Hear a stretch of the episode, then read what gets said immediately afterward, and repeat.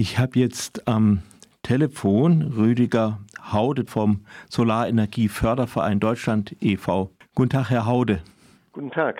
Bei den erneuerbaren Energien, da droht ja immer dieses Gespenst der Dunkelflaute, also wenn es Winter ist und dunkel wird's an Rhein und Elbe, kein Lüftchen weht, das Licht verlöscht, und die Dunkelflaute löscht auch die Heizung aus. Dagegen diese Dunkelflaute hat jetzt die Bundesregierung endlich was unternommen. Sie planen zehn Gaskraftwerke, die auch auf Wasserstoff umstellbar sein sollen. H2 Ready heißt das. Aber Sie von der Solarenergie Förderverein sehen darin eine Mogelpackung. Warum ist das eine Mogelpackung? Also zunächst mal werden diese äh, Kraftwerke ja errichtet nach der bisherigen Planung als äh, Erdgaskraftwerke. Das heißt, es sollen fossile äh, Rohstoffe dort verbrannt werden, die dann die Klimakrise weiter anheizen. Und die Bezeichnung als H2 Ready äh, kommt uns als Mogelpackung vor, weil wir ja wissen, dass die Bundesregierung vor zwei Jahren nach dem äh, russischen Überfall auf die Ukraine ähm, durch die ganze Welt gereist ist und äh, Lieferverträge über Erdgas, teilweise Frackinggas, was äh, besonders umwelt- und klimaschädlicher ist, äh, abgeschlossen hat, die teilweise bis weit in die 40er Jahre hineinlaufen. Und jetzt steht in der Kraftwerksstrategie, ab 2035 sollen die neuen Gaskraftwerke auf Wasserstoff umgestellt werden. Passt irgendwie nicht zusammen. Auch diese äh, CCS-Geschichte, also dass man den, äh, das Kohlendioxid, äh, was durch Erdgas an den Kraftwerken produziert wird, auffängt und dann irgendwo entlagert in der Erde, das hat ja sowieso riesige Probleme. Aber ähm, wie man eine solche äh, Anlage dann einbaut und glaubt, man könne sie nach fünf Jahren wieder abschalten, das ist ja auch ökonomischer Irrsinn. Ähm, können Sie das noch ein bisschen mehr mit diesem äh, CO2-Speicherung in der Erde erklären? Äh, äh, CCS? Ja, äh, also das sind ähm, äh, Anlagen, die am besten dort eingesetzt werden können, wo wirklich in großem Umfang äh, Kohlendioxid entsteht. Das sind Kraftwerke oder auch bei der Stahlproduktion oder Zementherstellung. Dort kann man ähm, durch bestimmte chemische Verfahren dieses ähm, CO2 einfangen. Und ähm, die Planung ist dann, dass man das äh, unterirdisch lagert, also in irgendwelche leeren Erdöl- oder Erdgaslagerstätten verpresst. äh, seinerseits alles sehr energieaufwendig und auch mit einer gewissen Unsicherheit äh, belastet, ob das dann auch äh, immer sicher da drin bleibt. Sonst haben wir wieder ein riesiges Klimaproblem.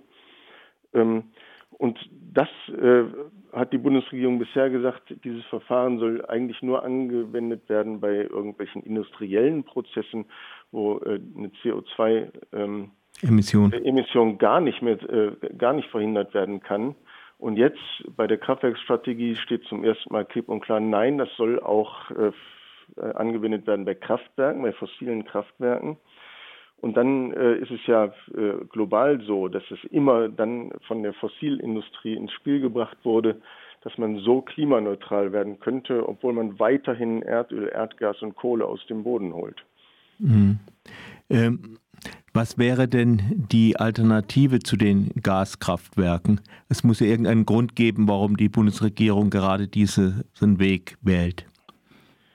Also sprechen Sie mich anschließend nochmal auf den Grund an. Da habe ich auch ja. eine Hypothese, aber die Alternativen, äh, die Sie äh, erwähnt haben, da gibt es ja viele. Und äh, zunächst mal würde ich sagen, äh, es ist gar nichts dagegen einzuwenden, wenn dieses Problem der Dunkelflaute, was ja nicht erfunden ist, ähm, tatsächlich auch unter anderem mit Wasserstoff behoben wird.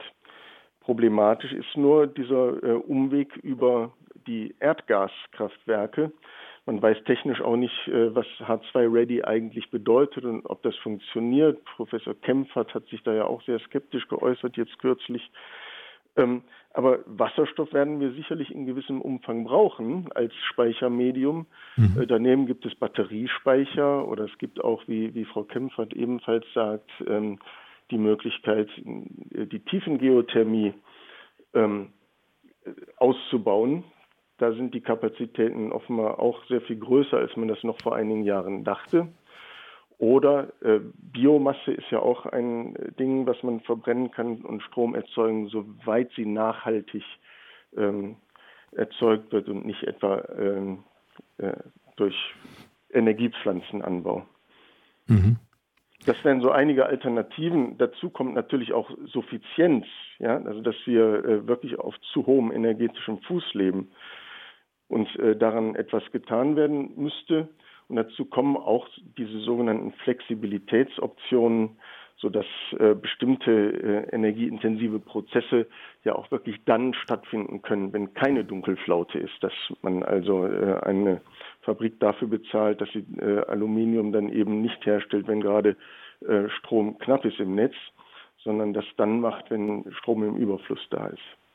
Jetzt sollte ich Sie noch fragen, also ist natürlich äh, eigentlich sind Sie nicht der Ansprechpartner, aber äh, Sie können sich ja vielleicht vorstellen, warum die Bundesregierung gerade äh, auf diesen Weg setzt und eben nicht äh, auf Batterie, äh, ja, Batterien oder andere Möglichkeiten, äh, Energie zwisch zwischenzulagern sozusagen.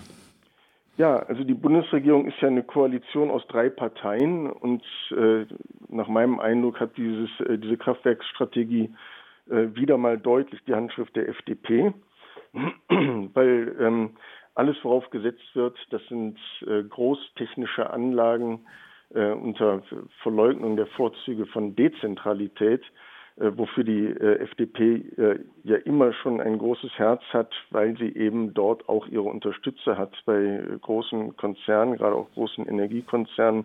Die können sowas machen. Und ein ganz wichtiges Stichwort ist ja, dass in der Kraftwerksstrategie tatsächlich empörenderweise, wie ich finde, die Kernfusion jetzt als große Lösung der Zukunft wieder ähm, vorgetragen wird, als könne man mit einer Technologie, die äh, frühestens in 30 Jahren überhaupt äh, anwendbar sein wird, die Klimaproblematik, die heute virulent ist, äh, auch nur ansatzweise angehen. Da werden Milliarden äh, Euro in die Hand genommen, die wir dringend bräuchten für die Energiewende und in solche äh, Phantomtechnologien äh, gesteckt. Zur Kernfusion kann man ja vielleicht auch noch anmerken, wenn es denn in 30 Jahren klappt, also das sind, klappt, das sind ja die sehr optimistischen Berechnungen, die es gibt, dann würde es ja auch noch heißen, dann läuft irgendwo ein Versuchsreaktor. Unsere Energieprobleme sind erst dann, werden erst dann gelöst, 20 Jahre später, wenn dann noch ein paar mehr gebaut sind. Ja, und sie werden wahrscheinlich äh, auch dann nicht gelöst, wenn es in großem Maßstab funktionieren würde. Äh, unter anderem, weil es eben nur in großem Maßstab geht. Hm. Und ähm, das ist ein total zentralistisches Energieversorgungssystem. Das sind wir jetzt gewohnt, aber es ist total anfällig. Wir haben äh, jetzt Kriege bei uns in der Nähe. Äh, wir haben die Problematik von, von Terrorbedrohungen.